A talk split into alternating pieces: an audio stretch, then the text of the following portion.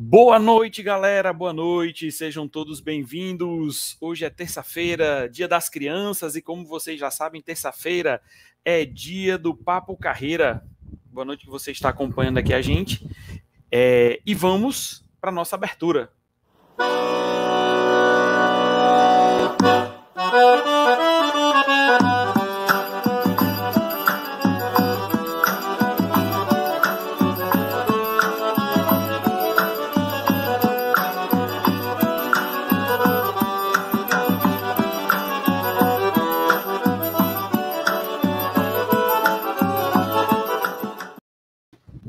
Sejam todos bem-vindos e aqui já estamos com o nosso convidado de hoje, o Bruninho. Seja bem-vindo, Bruninho. Boa noite. Boa noite, galera. Bom dia, boa tarde, boa noite, né? Já para o pessoal do podcast, a gente não sabe que horas o pessoal vai escutar, mas é um prazer gigante estar aqui participando hoje da live desse meu amigão aí, o Frazão.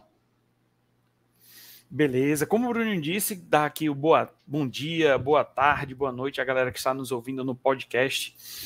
Você pode ouvir nosso, nossa live pelo podcast, pelo Deezer, você pode ouvir pelo Spotify, você pode ouvir pelo Google Podcast, pelo Amazon, enfim. A gente está em todas as plataformas. E se você não conseguir ouvir, ver hoje, você estará vendo qualquer horário que, qualquer dia que você quiser. Dar o boa noite para a galera que está aqui, já está mandando os comentários. Boa noite, Thales. Boa noite, Mariana. Sejam todos bem-vindos. Obrigado aí pela presença. A live hoje tem tudo para ser aquela live que vai contar para a gente uma história de grande superação. Mas eu sou muito suspeito para falar desse cara, né? Porque eu sou um admirador dele já de muito tempo, né? acompanho desde que eu comecei a fazer um ciclo para maratona lá em 2019. Tive o prazer de conhecê-lo pessoalmente lá em Recife, na Maratona Maurício de Nassau, uma maratona que ficou marcada mesmo e que eu tô doido que ela... né? Literalmente, tem, tá, tá, é igual a música do Mastruz com Leite, o nosso amor é feito tatuagem, tá marcada aqui na minha perna e que tá dando saudade, doido para que ela volte, para que a gente possa ir de novo, porque essa maratona é uma é um.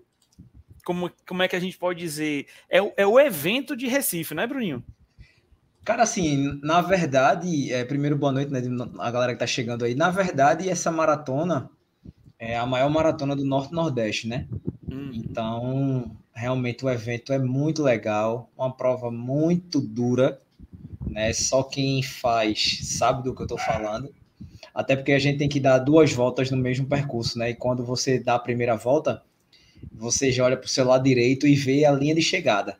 Então, alguns já querem ficar por ali, não querem dar outra volta. Né? E a gente pega a Via Mangue, cara. A Via Mangue é, um, é muito quente, é muito sofrido, mas é uma maratona muito gostosa de se fazer, muito organizada. Né, e que vem gente do Brasil todo, vê o keniano e tudo e tal, vê gente de fora também. Foi um evento muito bonito aquele ano que você fez.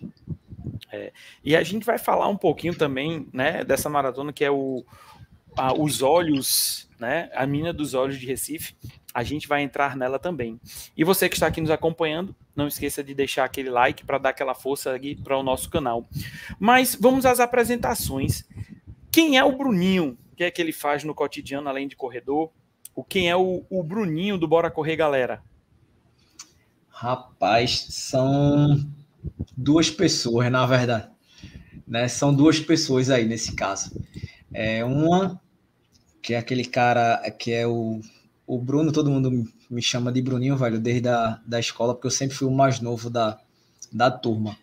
Né? Eu sou casado, tenho 41 anos, tenho duas filhas e tal, sou publicitário e sou um cara que sempre fiz esportes desde criança, né? Praticava esportes no, no, colégio, tal, na escola, na faculdade. Eu sempre fui um cara que sempre curtiu muito estar tá envolvido em tudo que fosse a parte esportiva. Então, foi quando eu, na minha segunda aula de jiu-jitsu, eu rompi o ligamento do tendão de Aquiles, né? Rompi o tendão, deu uma ruptura parcial do, do tendão de Aquiles. E pelo fato de eu decidir não operar, o médico disse para mim que nunca mais iria fazer nenhum esporte na minha vida. Então, por oito anos eu fiquei sem fazer nada, cara, literalmente nada. Uns oito anos e meio, oito anos. Com isso veio é, a obesidade, eu saí de 75 quilos na época, cheguei a 119.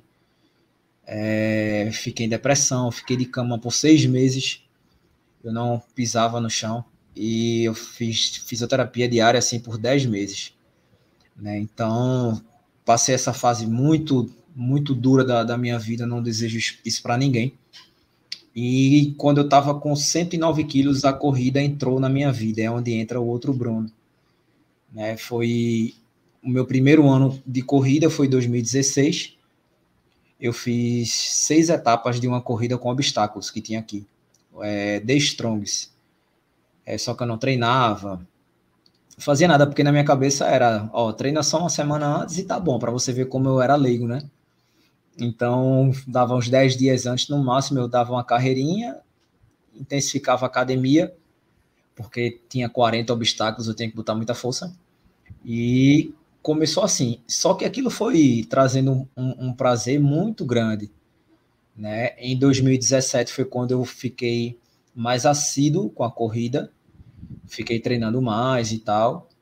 Fiz a minha primeira meia de 2017 para 2018, que na verdade não foi nenhuma meia oficial, foi um amigo meu que falou assim, ó, todo final do ano a gente faz uma, uma meia maratona, bora fazer com a gente. Eu disse, velho, eu nunca nunca fiz, tá louco. Ele disse, porra, tu, qual foi o máximo que tu correu? Eu disse, 16.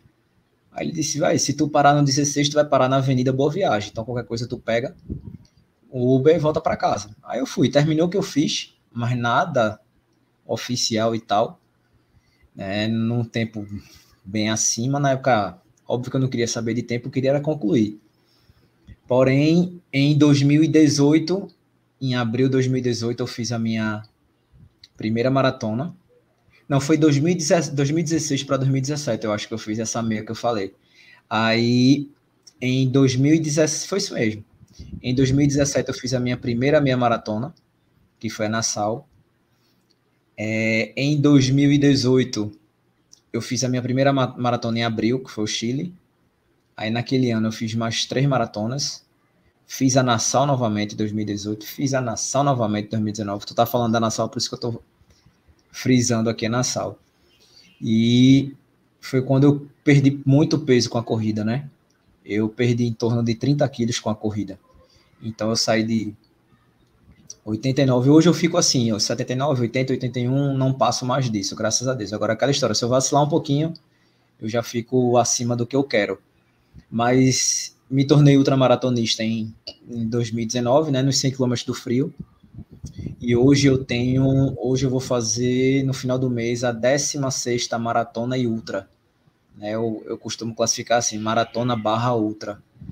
Eu já corri 42 para cima, 16 vezes no final do mês, se Deus quiser. Quer dizer, Bruninho, que aquela sua o rompimento do tendão de Aquiles não foi correndo? Não, não. Eu fazia jiu-jitsu, aí ali foi na segunda aula que eu estava fazendo. É, depois que eu voltei a praticar esportes, eu voltei para o jiu-jitsu, graduei. Era questão de honra eu, eu ter graduado, graduei azul, e depois eu parei por conta da corrida, então tive, eu, eu meio que tive que optar. Porque uhum. assim, jiu-jitsu, eu tinha muita lesão no joelho e tal, sabe? E tava me atrapalhando na corrida. Só que o Bora tava crescendo muito, velho. Então eu achei melhor parar o jiu-jitsu do que parar a corrida. Né? Total, exatamente. Aí foi quando eu graduei e, tipo, eu não fiz mais nenhuma luta graduado. Então, graduou, tal, parou e, e pronto. Mas a graduação tinha que vir na minha cabeça, né? Para poder tirar todo aquele peso que eu carregava, entendeu? É, e até mesmo porque é, quem te conhece sabe que você é um cara que gosta de desafio, né? Então era como se fosse uma questão de honra você chegar àquele objetivo de graduar para poder ir para uma outra etapa, né? Isso, mas foi exatamente isso mesmo. É porque ficou meio que interrompido ali, né? o caminho uhum. se interrompeu, então eu tinha que fechar aquele ciclo. E eu lembro assim que, para ter ideia, como eu estava tão mal de joelho na época, é, no exame de, de, faixa tinha alguns, alguns exercícios que o mestre pedia para fazer que eu nem conseguia ficar em pé direito de tanta dor. Ah, então, na hora que ele, que ele, assim, você faz as técnicas e no final ele diz assim, ó, você vai fazer seis lutas. Cada luta com cinco minutos. Aí fazia um, ele agora o outro, sem parar, sabe? Uhum. Então, nessas lutas eu não conseguia nem ficar em pé, eu já começava no chão. E ele dizia, fica em pé, fica em pé. Eu, não, mas é porque eu quero, eu sou melhor aqui no chão e tal. Então, tipo, era a conversa minha, né? Uhum. Até que ele percebeu, aí quando acabou a quarta luta, ele disse, o joelho tá ruim, né? Eu disse, faz tempo. Aí ele fez, pronto, faz o seguinte, senta ali, vou pedir para pegar gelo, que ele disse, não, não vou sentar não, vou continuar. Ele disse, não, o que você já tinha que fazer hoje, você já fez. Se você acha que essas suas outras duas lutas vão prejudicar, nem se preocupe, que isso é o de menos. Aí quando ele falou isso, eu sosseguei, né? A minha parte técnica tinha sido bacana, Aí, velho, quando eu saí dali, que eu cheguei em casa, eu digo, pronto, aquele ciclo já fechou e agora vamos pro próximo. Aí foi quando eu comecei a me dedicar mais à, à corrida, né? E como foi essa recuperação do tendão de Aquiles? Porque ele rompeu, não foi o que você disse? Foi. Como foi essa recuperação para poder você embarcar na corrida? Velho, assim, foi. Como é que eu posso classificar? É, foi a parte mais difícil de tudo. Por quê? Você depender dos outros para qualquer coisa é muito ruim. Então, tipo, eu era na cama o tempo todo, até para ir no banheiro, para tomar banho, eu dependia de alguém, né? E aí é quando você vê que se você não tiver saúde, você não é nada, velho. Infelizmente. É, quero uma água, tem que pedir alguém. Ah, eu quero ir no banheiro fazer xixi, tem que pedir alguém. Quero tomar um banho, tinha que ter alguém lá dentro para ficar comigo. Então, tipo, foi bem complicado na época que eu estava trabalhando e queriam me demitir mesmo de, de atestado. É, eu pegava alguns trabalhos para fazer em casa, deitado na cama, sentado, fazia, mandava. Olha Silvão aí, ó, vou estar com é. o Silvão na Maratona do Rio. E foi, essa parte foi, essa, essa foi, foi muito complicada, porque foi onde começou a depressão, né? Começou tudo. É, eu costumo dizer que eu não desejo isso nem, nem para o meu pior inimigo, que eu não tenho inimigo, mas se tivesse, eu não, não desejaria isso. Beleza. Bruninho, quer dizer que não precisou de nenhum procedimento cirúrgico, né? Não, foi, mas foi a opção minha, né? Uhum. Ele disse assim, ó, a gente tem a cirurgia, é um método que a gente está testando, um método novo, assim, sim, um pouquinho mais para recuperar, porém você vai ficar novo. E tem a fisioterapia. Só que se eu fizesse essa cirurgia, é, eu não ia me formar, de fato ia ficar mais tempo longe do emprego e tal. Então eu optei por fazer a fisioterapia, porque mesmo com a fisioterapia, quando eu comecei a poder colocar o pé no chão, eu ia trabalhar. Mesmo de muleta, sabe? Na época eu não tinha carro, era eu pegava dois ônibus para ir, dois ônibus para voltar. Então foi meio.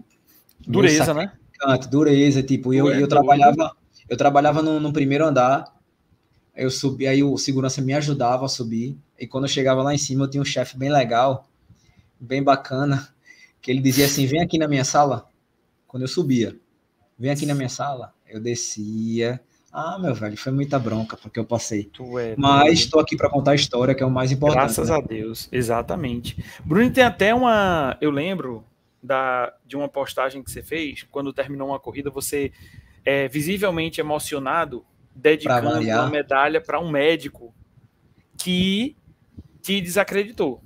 Foi. Como foi essa história? Não, foi, foi o que eu te falei, né? Assim, ele, ele disse assim para mim: se você optar por esse método conservador, você nunca mais vai fazer nenhum esporte na sua vida. Eu, porra, fica com aquele negócio na cabeça. Eu disse: não, beleza, mas eu não quero perder o emprego, eu não quero deixar de me formar. Na minha cabeça era isso, né? Está bom, então vou fazer fisioterapia. É, eu, eu, participei de muito poucas provas de 5 quilômetros, assim, eu, eu enumero assim nos dedos, só essas de 2016 mesmo.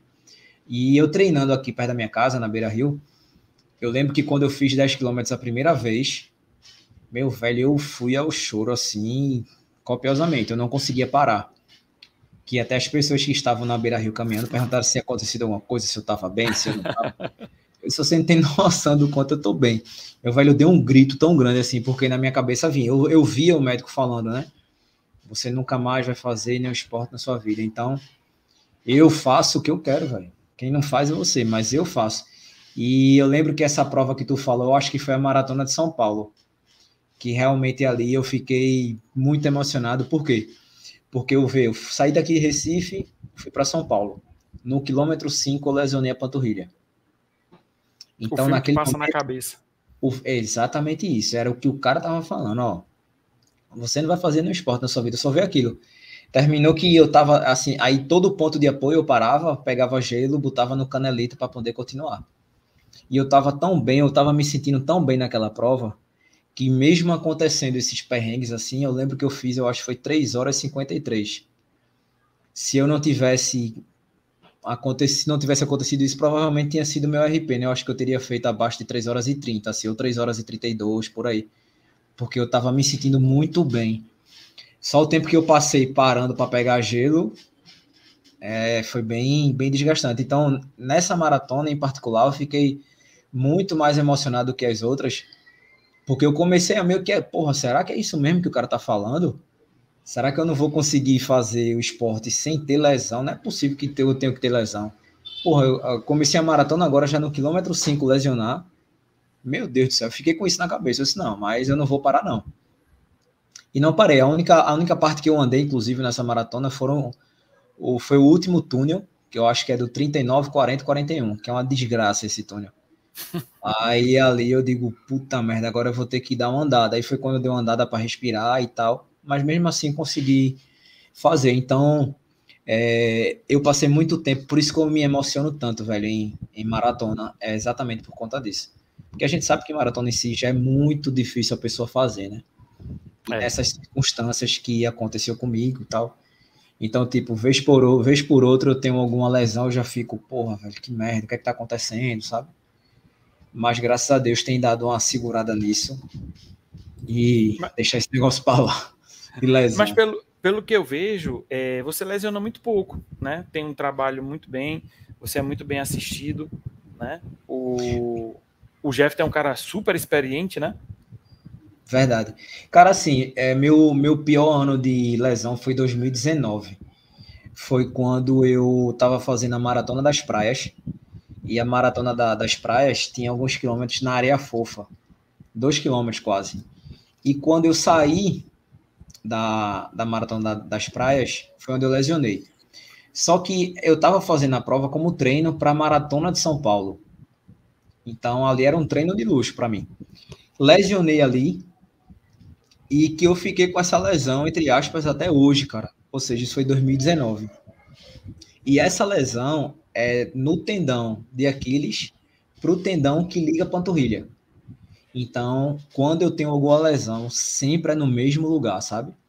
O ano de 2019, assim, para mim, de lesão foi muito mal, porque assim, eu corria um pouco mais forte, eu sentia. Eu corria muito leve, eu sentia. Então, eu tinha que ficar no meu limiar de dor. Ó, se eu for mais leve, eu posso ir até quanto? Se eu for mais forte, eu posso ir até quanto? Então, eu ficava trabalhando muito. Essa, essa parte é onde entra a questão de Jefta, né? Porque é o que eu, é o que eu costumo falar, assim, é às vezes eu falo assim para a galera, é o melhor treinador do Brasil. Para mim é. Óbvio que eu não sou o dono da verdade, né? Mas o cara que escuta, assim, todo todo treino quando acaba, eu dou feedback para ele. Ele até falou para numa live com o Sérgio Rocha dizendo que eu era o único aluno dele que fazia isso. Eu printo todas as telas que eu, que eu tenho de dados e mando para ele. Quando o treino é muito forte, que eu consegui fazer mais no limite ou com alguma dor, digo. E quando o treino tá muito fácil, entre aspas, eu também digo. Então, tipo, a gente consegue ter esse termômetro, sabe? Ele sabe bem onde eu consigo trabalhar, ele sabe bem onde é o meu moderado mais curto, o meu moderado para meia e o meu moderado para maratona, como também o forte, o leve e tal. Então, essa esse feedback com o Jeff, para mim, é o que está me, me rendendo bons frutos, né? Porque eu acho que se eu não tivesse um treinador dessa forma, que não fosse assim, que não trabalhasse assim, seria muito difícil continuar fazendo tantas provas, né? Porque você sabe que a gente que tem canal é, faz prova uma atrás da outra.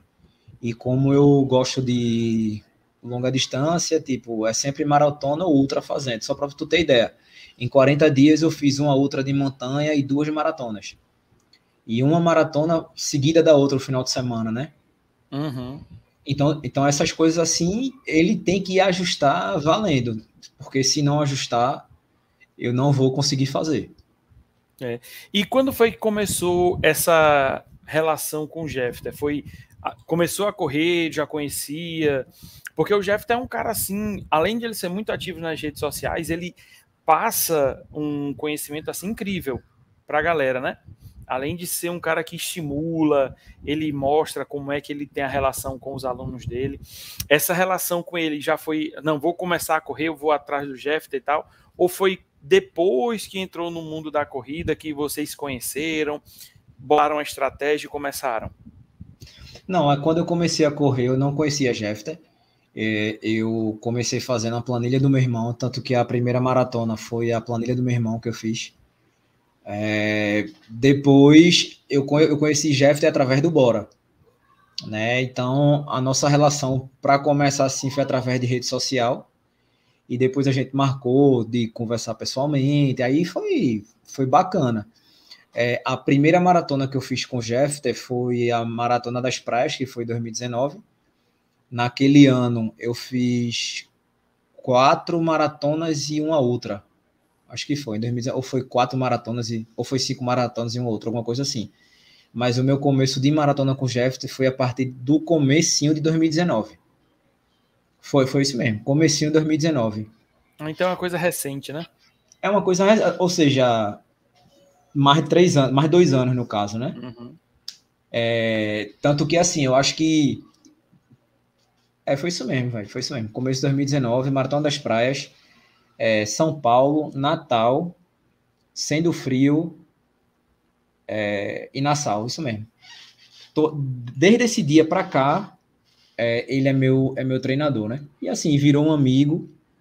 É, a gente tá abrindo, a gente abriu uma agência de lançamentos digitais também, de produtos digitais juntos. Então, é um cara sensacional ele, velho. Não tenho que, que falar dele, muito pelo contrário. É, ele é realmente, ele assim, pelo que eu vejo, ele postando sobre o feedback que, o, que vocês dão para ele, é, o estímulo que ele dá à galera, né? Ele mostra realmente a, a corrida na real, ele não fantasia. Que a gente, a gente quando tá nas redes sociais, principalmente hoje, todo mundo quer ser coach, todo mundo quer dizer que é possível, mas ninguém mostra que tá, é possível. Mas tem tanta coisa por trás, tem um dia que você não acorda legal, não vai fazer bem, tem um dia que você não tá com saco para treinar, mas a galera não quer passar isso, só quer passar que não. Todo dia é um dia bom para você fazer sua atividade física, seja pedalar, seja correr, musculação, crossfit. Vai, se tá com preguiça mesmo assim, vai. Poxa, tem um dia que você vai, o seu corpo não aguenta, né? Vai ter um dia que você vai dizer, não, hoje eu vou dar uma descansada e assim, e ficar bem com a cabeça. Cara, eu acho assim, é... a gente conversa muito sobre isso. E na pandemia, naquela época que estava bem apertado, era uma coisa que eu e Jeff a gente sentia muito. Inclusive, a gente até pensou em dar um tempo assim de rede social mesmo por, por conta do momento, porque a gente não estava bem. Porque assim, é, a motivação ela não, não é diária, velho. Não é todo dia que você vai acordar motivado. Não é todo dia que você vai acordar naquela estiga de fazer o treino e tal. O que faz você treinar sempre é a disciplina. Se você não tiver a disciplina, você não vai ter nada tá? Então, isso eu, eu consigo trabalhar muito bem essa questão. Então, tem treino que sai bom, excelente, tem treino que sai uma merda, e eu boto lá mesmo assim, quando eu, quando eu falo, eu digo, porra, não deu, deu ruim e tal, não sei o quê. Porque eu acho assim, é, as pessoas tem até uma artezinha que a galera posta, que dizem que quando a gente posta nosso treino, a gente incentiva mais outras pessoas. Exato. Só que a galera não pode viver numa ilusão que é só treino bom, que é só treino bom. Não pode, isso não é videogame, velho. Né? Isso não, a gente não é robô.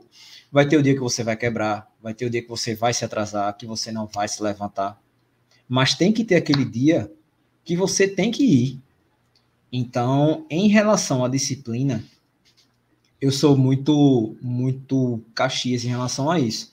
Você pode me dizer que eu quebrei numa prova por qualquer coisa, menos dizer que eu não fiz a minha planilha. Então, isso eu procuro honrar ao máximo, por quê? eu tenho uma, uma parceria, algumas parcerias que, graças a Deus, graças ao Bora, eu consegui ter essa equipe multidisciplinar. Uhum. Eu não teria condição de ter se não fosse o Bora. Então eu não posso decepcionar essa galera. Entende? Então, tipo, a partir do momento que eles acreditam em mim, que eles dedicam o tempo deles para me apoiar, para passar treino, para fazer uma dieta, o que for, eu tenho um compromisso também com essa galera. Então, essa relação de disciplina eu consigo ter de boinha, cara. Eu não. Isso aí pode me cobrar qualquer outra coisa, mas essa eu não, eu não deixo passar, muito pelo contrário. E, e assim, para tu ter ideia, a minha relação com o Jeff é tão bacana que assim, sempre quando acaba a primeira a, a prova, primeiro eu falo com minha esposa, ó, acabou, ó, deu isso, ó, deu aquilo e tal, ó, não sei o quê. E quando eu acabo de falar com ela, a primeira pessoa que eu ligo é para ele. Então, tipo, eu, ele pergunta, e aí, como foi? E que tal quilômetro? Fez aquilo que planejou? Fez não sei o quê, mas e aí? A prova era dura? Era, não era? É, tu acha que foi o quê? Tu acha que poderia ter rendido? Porra, bicho, poderia ter dado melhor. Eu mesmo falo. Ó, se eu não tivesse com a câmera, poderia ter dado melhor. Ó, tal hora eu acho que eu fosse demais, era para ter segurado. Então, tipo, essa relação é muito bacana porque ele, ele me conhece. Então ele sabe o meu estilo de entrar numa prova, sabe o meu estilo de treino, sabe onde eu vou render melhor. E isso eu acho que é o que vai postergar minha saúde como corredor, né?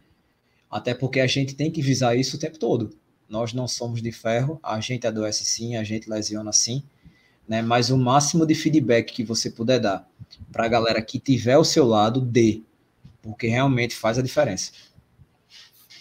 Que a gente vê principalmente que muita gente é, quer sempre botar que sempre correu bem, que sempre fez um treino fantástico e passa passa uma certa ilusão para as pessoas, né? E quem não tiver uma cabeça boa que vive de rede social vai dizer, poxa, como é que porque tanta gente consegue e eu não consigo, né? É aquela é o lance que realmente é o que acontece na vida real. Hoje foi bom, hoje foi ruim, hoje eu acordei bem. Agora, óbvio que você não vai toda vez, ah, hoje eu não tô afim, não vai. Hoje eu não tô afim, não vai. Vai ter uma hora que você vai ter que ir porque você tem que, tem que cumprir aquilo que você se propôs, né? É, o, é onde exatamente entra o, o lance até da nossa live hoje. É o foco e disciplina. Porque se não fosse esse lance do foco e da disciplina, você, como o Bruninho, como o Bora Correr Galera, não teria alcançado tudo que você alcançou de sair de uma obesidade enorme que você tinha até conseguir superar a barreira lá e chegar a ser ultramaratonista, né? Porque isso requer treino, isso requer dedicação, requer dieta, que com certeza você tenha lá a dieta, que a gente vê que você tem sua suplementação, tem tudo isso. Então, quando você alia isso aí, o foco e a disciplina, é que você consegue. Porque uma coisa que eu cheguei à conclusão essa semana é o seguinte: depois que você começa a correr, não que eu tenha muito, muita experiência, muito tempo de na corrida, mas uma coisa que eu percebi é a gente tem que curtir o processo. Seja ele bom, seja ele ruim, a gente tem que curtir, tem que aprender que consequentemente as coisas fluem e consequentemente você evolui, não é verdade? Exatamente. É exatamente por aí, cara. Porque assim, se não for desse jeito, vai ficar tudo muito difícil. Mas não é pouco difícil, não. É muito difícil de verdade. Porque, vê só, muita gente acha que é assim.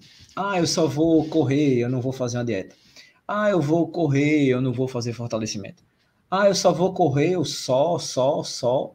Velho, não é só não. Não ache que é tão fácil correr. Não acha, velho. Então, tipo, existe todo um processo. Por que eu tô dizendo que não é fácil?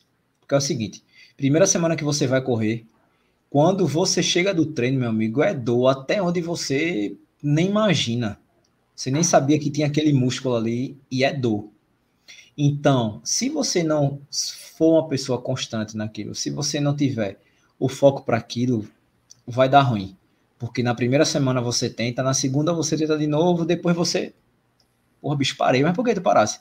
Oxe, muita dor, correr é chato, correr é. é, é, é muito. Um, um, meu irmão disse assim: Porra, bicho, eu gosto de correr, mas É um sacrifício da porra. Pô, então tu tá correndo errado. Volta. Volta que tu tá correndo errado. E eu fui fazer o treino com ele uma vez. Fui treinar com ele João Pessoa. Quando tava chegando lá, querendo correr no limite o tempo todo. eu sei, pô, calma, bora curtir a corrida, pô. A gente não tá treinando junto, bora curtir, porque se a gente não curtir isso aqui, não vai dar em nada, velho. Aí ele olhou assim, eu disse, cansou, cansei, eu não tô aguentando. Anda um pouquinho, anda 200 metros, anda 5 minutos, depois corre de novo. Pois nesse dia foi o dia que ele tinha feito a maior quilometragem dele. E nem ele acreditava que tinha acontecido. Então a pessoa que chega para mim hoje diz assim: Eu não consigo correr, eu consigo em cinco minutos mudar a opinião dessa pessoa. Derruba o argumento dela. Fácil. Porque assim, se eu conseguir, por que você não consegue? Eu não sou melhor do que ninguém, cara. Eu não sou melhor do que você. Só que eu posso ter uma coisa que você não tem, que é a disciplina. Então aí é o diferencial. Porque eu comecei a correr, sabe como? Andava 100 e corria 100. Passei, passava uma semana assim, aí depois eu andava 200 corria 200. Então, tipo, era aqui na, na bem pertinho de casa, um quilômetro da minha casa. Então, se eu não fosse persistente, constante e tivesse a disciplina de ir, não daria certo. Porque olha assim, porra, como é que um cara com 109 quilos há três anos atrás, quatro anos, hoje se tornou ultramaratonista. Que, é, que a galera não bota fé. Então, não sei se tu lembra, Frazão, foi um vídeo que eu até postei, repercutiu bem legal, não esperava que fosse repercutir desse, desse jeito, que é sobre o tipo, o corpo de corredor, né? Tipo de corredor, uhum. tipo de biotipo. Velho, isso eu acho a maior balela do mundo. A corrida, ao meu ver, é o único esporte que tem magro, alto, gordo, baixo, ruivo, branco, negro, todo mundo tá correndo e todo mundo tá feliz. Então Exato. esse papo de ah, eu não tenho um corpo de corredor, você só precisa de um corpo para correr e não um tipo de corpo. Meu velho, bote seu tênis, vá para a rua, faça a caminhada, faça a corrida. Você fazendo isso, você já tem muito mais atitude do que aquela pessoa que está sentada no sofá só falando da, da vida dos outros. Então, velho, corrida não é fácil, mas quando a corrida se torna fácil, ela é viciante. Né? A gente sabe que, que é um vício que a gente fica, que é, é gigantesco isso. Verdade. Mas que bom, um vício do bem, né? Um vício voltado para a saúde, né? Mas se você não está curtindo a corrida, volte, que você está correndo errado. É, e até esse, isso aí que você falou, né, do seu irmão que estava é, correndo ali no limite o tempo todo, por isso é onde entra a importância de você ter um estar numa assessoria, ter um treinador, porque cada o cara ele estudou para te passar o conhecimento, para dizer, ó, esse dia você vai treinar assim, esse dia você vai treinar desse outro jeito e esse outro dia você vai treinar desse outro jeito, né? Porque pelo menos é, na minha na minha planilha tem um dia para eu fazer um treino de ritmo, tem um dia para eu fazer o treino intervalado, tem um dia para eu fazer o longo. E cada treino desse, você vai trabalhar num ritmo diferente, vai trabalhar de uma maneira diferente. Então é aí onde entra você entrar trabalhar um dia velocidade, um dia você vai trabalhar, vai correr tranquilo, que é para fazer o longo, que é para você criar resistência, e não toda vez estar tá correndo ali no limite tá correndo o tempo todo forte, porque isso aí também vai te causar lesão, né? Só para tu ter então, ideia. É onde esse entra é, o treinador. Esse exemplo do meu irmão, eu lembro que eu olhei no relógio, aí a minha frequência estava 138. E eu pedi para ver o relógio dele. O treino dele tinha dado 168, ou foi 178 a frequência, assim. Aí eu disse, cara, dá uma, uma diminuída, pô, tua frequência tá muito alta vou mandar. Ele, não, não, bora, bora, não sei o que. Eu fui um pouquinho. E eu, mostra tua frequência. O tempo todo, mostra tua frequência. E ele no limite, sabe? Aí eu. Aí eu comecei a andar. Ele, oxe, o que vai parar? Eu disse, não, só tô andando. E por quê? Eu disse, não, porque eu quero descansar, eu quero respirar. Aí ele olhou assim, eu, ande, vai. Aí foi quando eu disse, ande, ande cinco minutos. Ande 200 metros. Oxe, tu vai andar? Eu digo, se tiver que andar, eu vou andar, meu amigo. Não tem problema nenhum, mas o que eu não vou fazer é me matar. Então, tipo, não se compare com ninguém. Não queira fazer o treino de ninguém. Né? Vá na sua, cada um no seu quadrado. Você não é obrigado a correr igual a mim, eu não sou obrigado a correr igual a você. Né? Até porque somos pessoas diferentes. Então, se você vai nessa, ah, porque eu quero o pace daquele cara, eu quero correr no. no... Meu irmão, para com isso, esquece. É... Sua hora vai chegar. Se você tiver o treino e tiver acompanhamento, vai chegar mais rápido né? Porque aquele treino fica especializado, é individualizado aquele treino. Então, se você conseguir ter um treinador, ótimo. Se não conseguir, eu sei que não é todo mundo que consegue, né? Tem só um pouco de paciência, né? Procura perguntar aos amigos e tal, mas não faz nada que, que venha se arriscar, sabe? Ou a, a colocar em risco alguma coisa que não vale a pena. Eu acho que a gente tá na corrida que é para desestressar, para ter mais saúde e não o contrário, né? Exatamente, exatamente. Porque é, eu, quando, particularmente, quando eu comecei a correr, eu tinha essa, esse, esse lance também de querer o tempo todo estar tá correndo rápido, correndo rápido. E as coisas elas fluem naturalmente, né? Você começa treinando devagarzinho, aí encaixa um treino aqui, encaixa outro treino ali, um treino mais específico o lance do reforço muscular, seja por musculação, treino funcional, e devagarzinho você vai conseguindo se desafiar dentro de, uma, de um limite de segurança e as coisas fluem, né? Quando a gente voltou desse, dessa segunda onda, né? Que eu voltei assim desgastado, sofrido por tudo que a nossa família passou, mas enfim, é, o treino ia duro, ia pesado, a cabeça péssima, e depois as coisas foram fluindo, a gente vai se dedicando, vai tendo prazer novamente. Eu, ontem eu fiz um treino que para mim foi um treino pro, pro meu nível. Eu fiquei assim muito, muito feliz. Um treino de meio de semana, com a quilometragem alta e no ritmo que eu consegui imprimir. Então foi quando eu pensei, poxa, é, é paciência, é fazer o que está determinado, é curtir o processo. Que quando você curte o processo, as coisas fluem sem cobrança, você não fica decepcionado, não vai querer desistir e, consequentemente, as coisas evoluem, né? Então, oh, só, só para tu ter uma ideia, curtir o processo. É, eu tenho essas maratonas, né, que eu te falei, vou fazer a 16 né, maratonas e ultra. E as melhores maratonas que eu fiz foram as maratonas que eu fui curtir. Entenda, não é que eu não curta, não curti as outras. Só que, tipo, quando a gente vai com a câmera, véio, eu esqueço da corrida e foco no vídeo. Então, algumas maratonas eu fiz sem gravar. E essas maratonas que eu fiz sem gravar, curtindo, foram as melhores. Por quê? Porque eu me preocupei, esqueci o vídeo, não tinha vídeo. É, me preocupei comigo, observei mais coisas ao meu redor, curti com os meus amigos, né?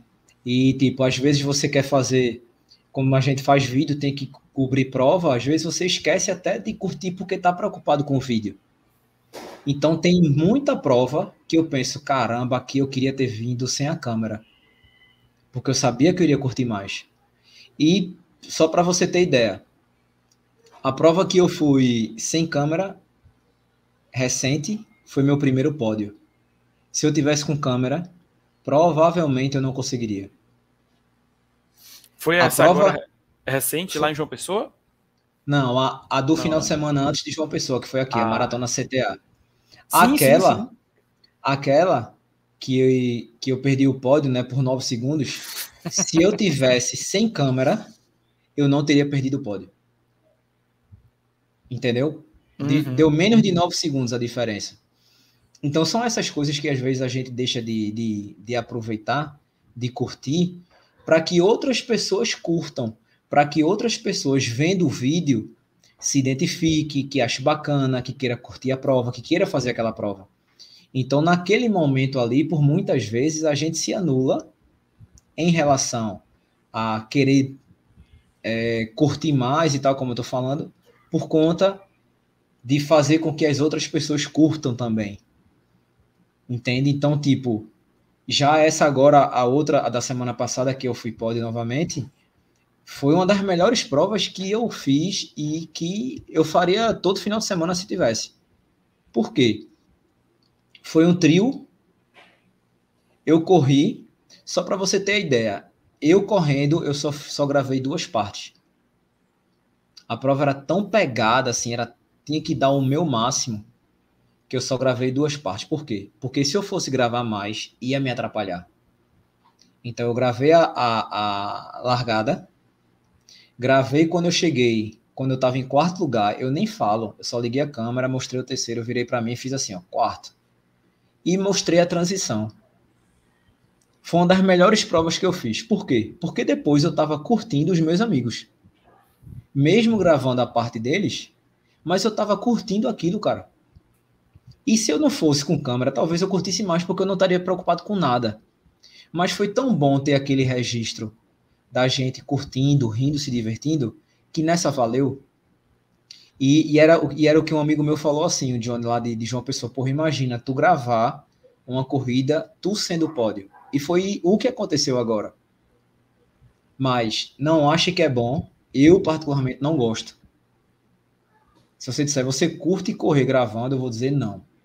Por quê? Porque assim, eu sempre gostei de, de velocidade, cara. Eu, mesmo sem ser um cara rápido, eu sempre gostei de tentar dar o meu máximo naquela prova, assim, sabe? Sempre gostei disso.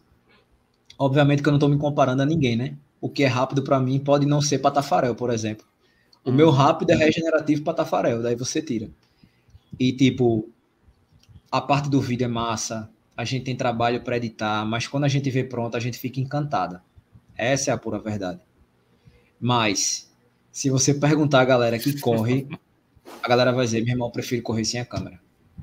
Isso é fato. Se Silvio tiver aí ainda, ele vai, vai confirmar isso. Já conversei com o Gustavo, Gustavo Maia. Gustavo falou a mesma coisa também. Gustavo, porra, bati meu RP na meia. Eu disse, porra, eu vi, se tivesse sem a câmera, eu baixava no mínimo dois, dois três minutos. Ó, Flaviano tá aí. Flaviano também usa a câmera em, em corrida, em prova ele também tem a cobertura do canal dele, está confirmando o que eu estou falando. Então, velho, a, são ossos do ofício, né? Que a gente tem que, que saber lidar. Lógico que hoje eu fico com, com mais essa expectativa, obviamente, porque eu vim de, de dois pódios recentes, né? E que, tipo, eu nunca tinha ganho um pódio e de repente começou a acontecer. E a outra eu perdi por nove segundos. Então, tipo, fica aquilo na cabeça da pessoa, pô, será que hoje vai dar? Será que vai? Será que não sei o quê? Então você corre no seu limite o tempo todo. Essa prova do final de semana, né, que foi essa, essa outra de outra maratona de revezamento, eu fiz a primeira perna deu 16 quilômetros. Eu falei pro pro um amigo meu, ó, Ricardo falando aí, ó, sem câmera da RP, é verdade. E eu falei até para um amigo meu que eu preferia correr uma maratona do que correr uma prova dessa. Porque nessa prova foi o limite do limite. E você correr numa BR não é fácil, velho.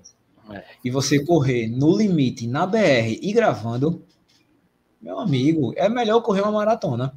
Fácil. Fácil. Não, tem que estar é, tá Ricardo... falando ali.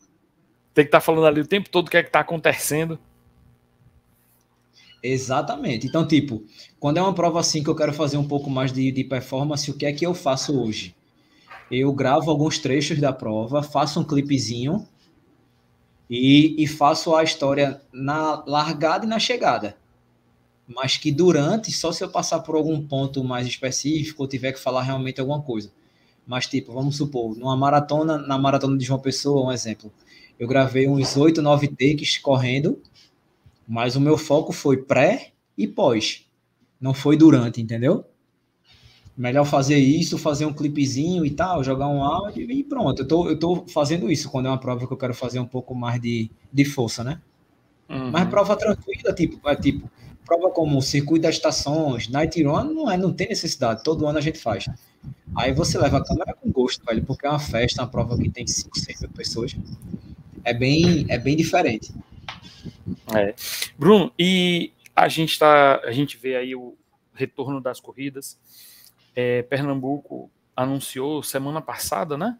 Ou foi retrasada a liberação para retrasada para 2.500 pessoas, foi isso? Isso. O, e a partir de novembro, 5 mil, né? 5 mil pessoas. Como é que estão as corridas aí na capital? Porque aqui no Ceará, por exemplo, é, as corridas na capital, as corridas grandes ainda não tem, provavelmente só 2022 mesmo, não tem nenhuma, nenhuma perspectiva, diferente de algumas corridas pelo interior, né? É, como vai ter da, em dezembro, nós vamos ter lá na Serra de Guaramiranga, a corrida de Guaramiranga, e vai ter 5, 10 e 15, mas na capital em si, sem previsão. Como é que tá por aí em Recife? Cara, aqui tem, tá, tá rolando algumas corridas pequenas. É, algumas assessorias fazendo corrida, algumas produtoras de corrida, mas não eventos grandes e tal. É, a gente vai ter, tá confirmado até agora, é, Circuito das Estações no dia 4 de dezembro, aqui. E no dia 4 de dezembro a gente vai ter em Bonito, que é interior daqui, é uma etapa do Desafio das Serras. Previsão para 3 mil pessoas, né? E a gente não está tendo tanta prova grande. Agora sim, o calendário na FEPA, né, que é a federação, para o ano que vem, Tá muito recheado. Mas olha, olha Petros aí, ó, meu fiel escudeiro. o Petros é uma graça. É, gente finíssima, meu irmãozão. E, de fato, a gente tá perdendo, eu falo a gente, Pernambuco e Ceará, para a galera de João Pessoa e Natal. Você mesmo foi para Meia do Sol, um evento para mais de 5 mil pessoas, né? Isso. né? Vai ter a Meia Internacional de, de Jampa no dia 14 de novembro, no feriado. É, isso, vai ter também no dia 4 a Eu Amo Recife também, 4 de dezembro, verdade. É, essa prova Eu Amo Recife é uma prova grande, tipo 5, 6 mil pessoas na rua juntando com pipoca. Dá muita gente. Então a gente ainda está atrás da Paraíba e do Rio Grande do Norte. Só para você ter ideia, essa meia de, de Jampa vai ter aí 4, 5 mil pessoas fácil. Se a organização não segurar os kits até por precaução alguma coisa, se abrir o que tem que abrir, vai dar umas 5 mil pessoas fácil. Aí você pergunta, poxa, mas por que eles conseguem fazer e a gente não? É normal, eu, eu faço essa pergunta.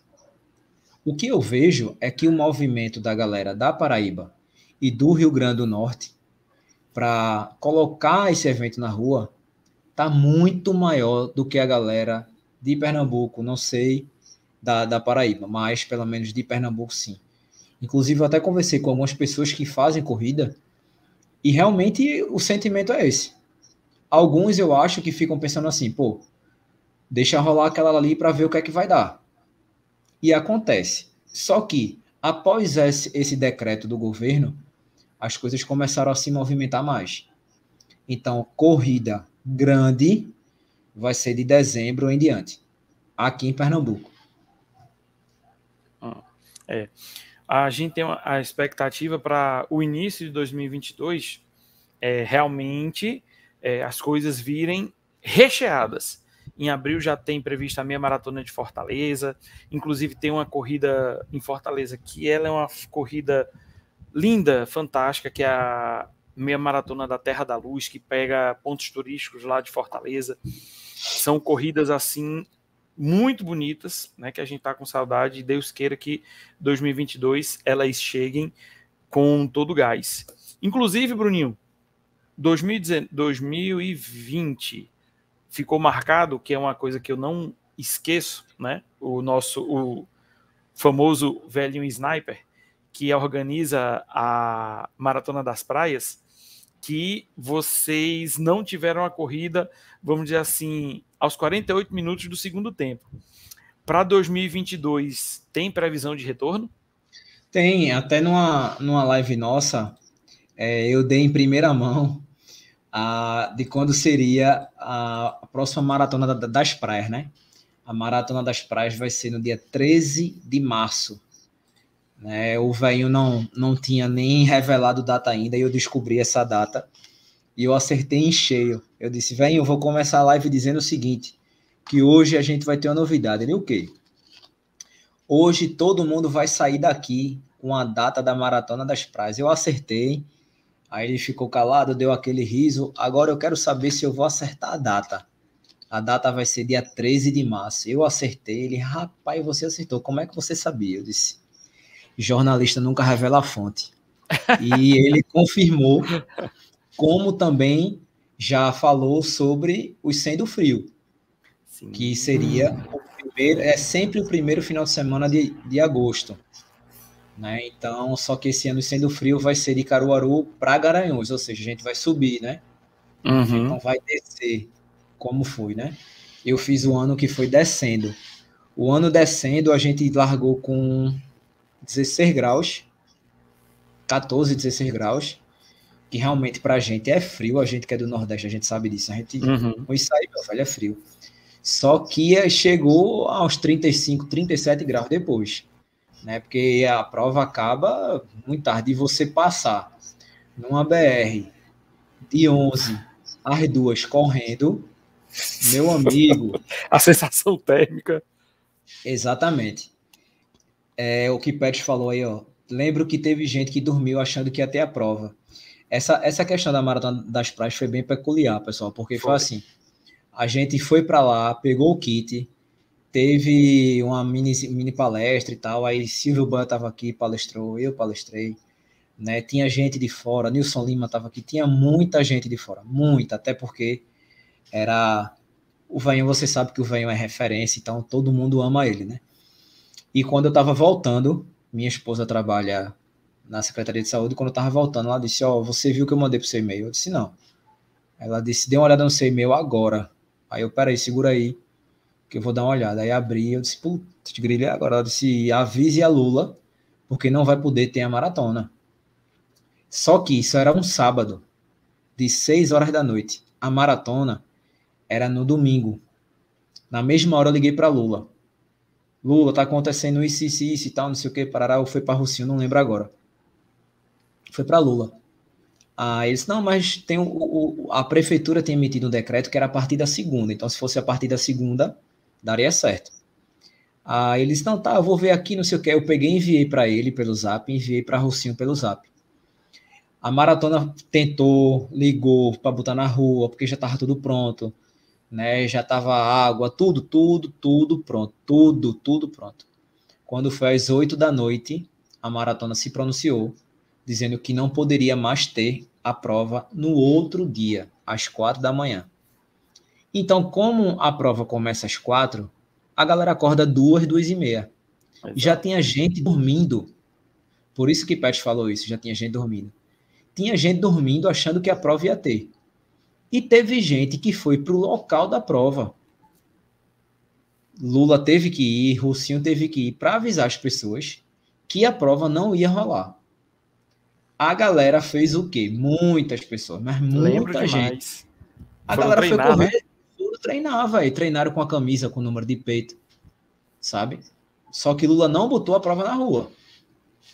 A galera foi porque quis, né? Tanto que eu, André, Petros e eu acho que mais alguém, a gente também foi treinar, alguma coisa assim. Então, tipo, ficou aquele gostinho de quero mais, até porque eram poucas horas antes. Eu acho que foi um dos melhores ciclos que eu fiz para maratona, eu, Petros e André. Assim, a gente tava muito treinado, velho, mas muito treinado. A gente, Petros mesmo tava correndo abaixo de 5, que não fazia nem força. É, eu Parecia... lembro até que na época, na época teve uma brincadeira, né, que alguém chegou para ti e falou: Ah, esse é o teu amigo que fez sub-50, não teve uma história dessa? Não foi com foi, ele? Foi. A, Tiago também foi pro treino. A galera ficou chamando o Petro de sub-50 por conta do vídeo. Pronto, aí veja a diferença de vídeo.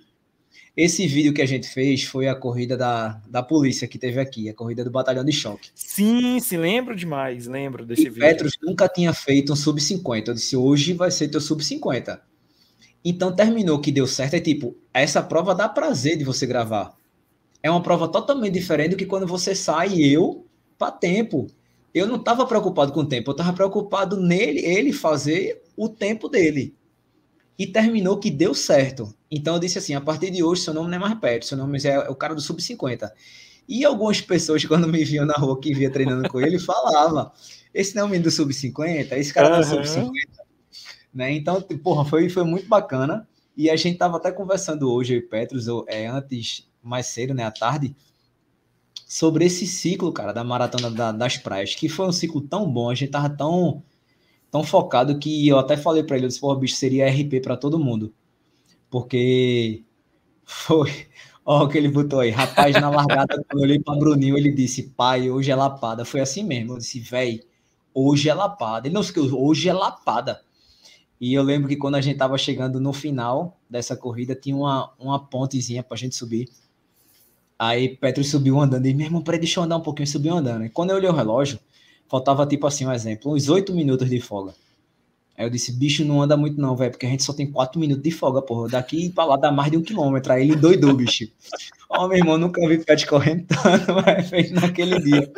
Só que quando a gente chegou lá, acho que chegou com a folga de uns quatro minutos, velho. Ele tava tão bem que nem Aí ele, porra, bicho, tu nem me fala essa verdade, meu irmão. Disse, ah, se eu falasse a verdade, tu ia relaxar, né? Ia ficar muito tranquilo. É, mas pronto, aí essas coisas, velho, como tem gravado, de vez em quando eu vejo assim, sabe, uma vez por outra esses tipos de vídeo, porque é uma lembrança boa danada, né, velho? Você tá é. tá correndo com seus amigos, né? Conquistando as coisas Não. junto com seus amigos. E é o que eu e... digo, velho, assim, feliz pela realização dos seus amigos. Eu sempre falo isso, cara. Sempre falo isso. E são. E quem acompanha né? Sabe que os seus vídeos realmente são assim, são muito peculiares. Eu lembro da, daquele treino que tu fizeste, acho que foi até com o Petros também, subindo, acho que foi a ladeira do Carmo. Não, ali foi. A gente fez um. Eu já sei do que tu vai falar. Foi, a gente fez um entrou treino, na igreja. Foi, a gente fez um treino de, de ladeiras da, na Zona Norte. Isso, exatamente. Meu, velho, a gente riu tanto, bicho. É, essa, olha, o melhor de tudo é isso, felicidade dos amigos, exatamente, vai. Pô, só para você ter ideia, assim, né? Eu, é, a, é, a, gente foi para Bananeiras, eu, Petros e Rafael, a gente ficou na mesma casa, a gente alugou uma casa, levou família e tal. E a minha chegada, Petros gravou a minha chegada. Eu não tinha visto que eles estavam lá, de repente a minha filha correu e Petros já estava gravando. Vai, toda vez que eu vejo esse vídeo eu me emociono. Pela vibração dele, assim. Porque, tipo, é, ele parou no, no, no 30, mas ele não estava triste porque ele parou no 30. Sacou? Então ele ficou feliz porque me viu cruzar a linha de chegada. E a vibra, eu fico emocionado falando. E a vibração dele assim no, no vídeo era como se ele tivesse cruzado a linha de chegada comigo. Então, velho, isso não tem preço que pague, velho. Porque assim, por muitas vezes eu treino só. Até porque questão de horário e tal, não gosto muito de depender de ninguém. Mas, tipo, muitas vezes é bom, vai treinar com um amigo, assim. E eu, Petros e André, a gente treinou muito tempo junto, assim. E treinar com Petros e André é você rir do, do treino, do começo ao final. É um tirando onda com o outro o tempo todo, sabe? É muito bacana isso. E isso eu vou levar pro, pro resto da minha vida, velho. Porque, assim, essas amizades, assim, a gente tem que agradecer a Deus, né? É, exatamente. E porque é o que fica, né? Eu acho que é o, a grande. Uma das grandes. Vamos dizer assim, um dos grandes legados da corrida. É exatamente isso. Não, vamos nem muito longe. Nós tivemos agora a Olimpíada, aquela cena do brasileiro com o Kipchoge. Aquilo foi uma coisa assim fantástica. A gente às vezes vê tanta gente que faz uma corridinha melhor, faz um treino melhor, aí eu sou fantástico. Aí a gente vê o Kipchoge, que é o, o maior corredor de todos os tempos da história e cumprimentou o cara que está começando, né, assim, vamos dizer assim, no mundo da corrida, brasileiro. Era a segunda maratona de Daniel. E assim, no meio de uma maratona, o cara na maior tranquilidade cumprimentou um sorriso largo no rosto, né? Eu acho que isso é um dos grandes legados que fica da corrida para todas as pessoas, né? Ó, deixa só para tu ter ideia, essa prova que eu falei, né, que foi o trio. Aí, quando eu conversei com meus amigos, eu disse assim: esse bicho dá pra gente, eu acho que dá pra gente conseguir um pódiozinho aí. Era, era até o terceiro, depois foi até o quinto. Aí tem dois amigos meus que estão correndo forte pra caramba e tal. Eu disse, aí, bora fazer, a gente bora. Aí topou. Aí quando eu fechei o trio, eu botei no grupo que é eu, Rafael e Pets, e botei, pessoal, vê se vocês fazem um trio aí, pô, também, não sei o que e tal, para Eu fechei o meu trio, não sei o que, para olha o que eu botei. Eu disse assim, torçam por mim, a gente vai tentar pódio. Meu irmão, velho, não, pô, aí o menino, claro, pô, claro, o tempo todo, não sei o que, tamo juntos, que brava. Na prova que eu fiz esse vídeo, eu mostro o Rafael, eu mostro o Petros, quando o Petros cruza, eu falo, falo com o Pet. Quando, a primeira coisa quando os meninos cruzaram que chegaram foi me perguntar: e aí, velho, conseguiu? E aí, deu certo? E aí, como foi? Porra, bicho, deu certo. É, velho, porra, massa. Então, cara, é isso, velho. A corrida na essência, a corrida de verdade, é isso. O dia que eu quebrei, que foi a minha primeira prova que eu quebrei, que foi na ultramaratona é, de Cajá para Campina Grande, eu tava correndo com Petros e Petros é. fez assim: bicho, não, não para não, como é que eu vou continuar? Eu disse, véi, acaba essa porra, cruza ali, traz essa medalha pra gente, velho. Pronto. Só foi isso. E eu fiquei tão feliz quanto se eu tivesse cruzado, porque não foi o meu dia, mas foi o dia dos meus amigos, pô. Tinha mais quatro pessoas comigo lá. Eu, Petros, Adriano, Berg e quem, Peste, me ajuda aí? Eu, Petros, Adriano, Berg e André Leal. Então, tipo, velho, foi tão massa, foi tão bacana ver a galera cruzando a linha de chegada, ver a galera. Porra, ali para mim, bicho, não não teve preço. Mesmo eu quebrando, teve gente que disse assim: Oxe, pô, como é que tu disse que tu ficou feliz se tu quebrou? Eu disse: Oxe, velho, e daí? Mas meus amigos estavam lá e conquistaram, velho. Meus amigos conseguiram.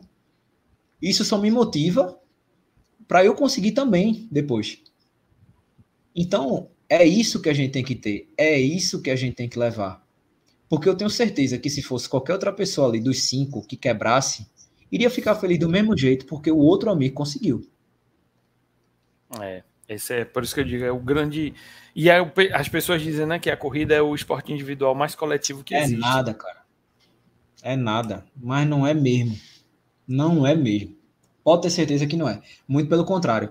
Todo mundo aqui, velho, que tiver aqui ou que tá ouvindo, eu tenho certeza que já ajudou algum corredor, que já parou para dar uma água, que já doou um tênis, que já deu uma inscrição, o que for, velho. O que for. Corrida nunca vai ser só. Nunca. Ô, meu velho. Você também, meu irmão. Um dos caras que eu vi uma evolução mais rápida na corrida foi Pet, cara. Sem brincadeira. Pet corria no pace acima de 5. Acima de 6, perdão. E com pouquíssimos meses, velho. Assim, no ciclo de treinamento, Pet estava correndo sub 5, velho. Então, tipo, é o que eu te falei lá atrás. Se eu conseguir, por que você não consegue? Pet conseguiu. André conseguiu. Tá entendendo? Então, tipo, ninguém é melhor do que ninguém, cara. É. A gente só precisa saber onde nos cabe. Então, cada um no seu quadrado, sempre respeitando os outros. Somente. Exatamente. Bruninho, estamos chegando já, passando já aqui de uma hora de live. Passa que é uma beleza quando a gente está falando daquilo que a gente gosta. Quais são suas considerações finais para a gente aqui encerrar nossa live? Que mensagem você poderia deixar para essa galera que está começando, que já corre há muito tempo, mas aquela mensagem que pode dizer, ó, escuta isso que isso ainda vai servir para ti também. Velho, eu acho que a gente conversando hoje, a gente deu tanta mensagem positiva aqui, que se a galera for pegar um, um caderninho e anotar, caderninho, como eu sou velho, pegar o bloco de nota do celular e anotar, vai sair com tanta coisa boa. Primeiro, respeite o processo. Não queira atropelar nada. Deixe as coisas acontecerem naturalmente. Não é porque A, B ou C consegue fazer uma maratona que você já vai fazer uma maratona. Não. Eu errei muito no começo. Como eu te falei, eu não fiz muitas provas de 5, queria ter feito. Eu já fui de 10 para cima. Né? Não sei se pelo fato de curtir distância maior. Hoje, se você me perguntar, pô, tu gosta de que distância? De 21 para cima. Né? Mas respeita esse processo. Saiba o seu lugar. Não se compare a ninguém. Você é você, aquela pessoa é aquela pessoa. Uma coisa é você admirar aquela pessoa e outra coisa é você querer fazer sempre que aquela pessoa faz. Então, tipo, Aquela pessoa corre no pace de 4, quer correr também. Talvez aquele 4 seja bacana, para você não seja. Então, eu acho que respeitar o processo é uma das maiores lições que a corrida pode dar. Juntamente com o amor pelo esporte. Porque a corrida, é, eu digo assim, que a corrida transformou minha vida, né? A corrida mudou a minha vida e vem mudando a, a vida da minha família também. É, é uma frase que eu vou levar sempre, assim, para todo mundo. A corrida, eu descobri que a corrida me deixa vivo, saca? Porque me deixa ativo, eu consigo ter meu momento, eu consigo falar com Deus, eu consigo agradecer, né? Eu consigo pedir também que a gente nem sempre agradece, a gente, a gente é tão injusto que a gente pede mais do que agradece. Né? Então, só isso, cara. Respeita o processo e tenha amor pelo esporte. Que se você tiver isso, 70, 80% já está de caminho andado, né? O resto é seu foco e sua disciplina, somente. Beleza, eu queria agradecer sua presença, queria agradecer você ter aceitado o convite de pronto, nem pensou. Muito obrigado ah, pela... deixa, deixa, deixa eu só finalizar com uma coisa que aconteceu hoje, eu até comentei com o Petros. Rapidão. É, eu tinha feito um post, eu não sei se vocês lembram, que eu tinha feito um post carrossel, contando o meu início da corrida até o final. E a minha filha estava do lado do computador aqui lendo comigo, e ela disse, pai, deixa eu ler o que é que tu tá escrevendo. Ela vai fazer oito anos quinta-feira. Aí quando chegou naquela parte que eu fiz a minha primeira maratona, era como se fosse eu tivesse colocado assim, eu não lembro agora. É, eu, eu chorei, eu, eu sorri, eu sofri, eu chorei, mas eu consegui alguma coisa assim. Quando ela leu aquilo, ela começou a chorar, ficou emocionada com aquilo ali. Ali foi minha primeira maratona, o slide. Aí ela disse assim para mim: Pai, é, o meu sonho é fazer a maratona com você. Ela disse isso. Tu é doido. Meu irmão, hoje tu não tem noção, não. Passou. A gente chorou, eu abracei, ela me abraçou, beleza. Quando foi hoje, eu fiz um post do Dia das Crianças que eu falei exatamente isso. Eu repeti uma fala dela. Eu só fiz repetir o que ela me disse. E quando ela leu hoje, ela se emocionou de novo. Então, se perguntassem assim para mim, qual o seu sonho na corrida? Hoje, eu não diria mais, um exemplo, ah, fazer uma major, fazer a ser major, fazer Boston, fazer. Não. Eu só diria fazer uma maratona com a minha filha. Só isso. E eu vou lutar o máximo para que eu consiga realizar esse sonho. Porque não virou um sonho só meu. Pela reação dela, virou o sonho dela também. E você sabe que a gente que é pai, que é mãe, a gente tá aqui para realizar o sonho dos filhos. E por que não realizar o sonho quando é dos dois? Então hoje, o meu sonho é exatamente esse: eu conseguir correr uma maratona com minha filha. É. Como a Mariana colocou aí, o exemplo que arrasta. E vai dar certo, com certeza. Vai dar certo, certeza. com certeza. Vai chegar essa, essa hora. o Pedro também está dizendo, me chame que é aquele que quer ir também. Pronto, aí você vai chamar a Bia, viu, Petro? Já faz o esquema também para Bia ir nesse bonde. Porque aí vai Bruna e Bia na frente, no cacete, e eu e tu se arrastando atrás. Beleza, Bruno. Obrigado pela sua presença. Obrigado a galera que esteve Valeu, aqui. Foi, a, como eu disse, a live ia ser linda, ia ser emocionante como foi, como está sendo. Obrigado pela presença de todos. Próxima terça-feira a gente volta com o Papo Carreira. Obrigado por vocês terem vindo e até lá. Valeu, galera. Boa noite. Até mais. Valeu.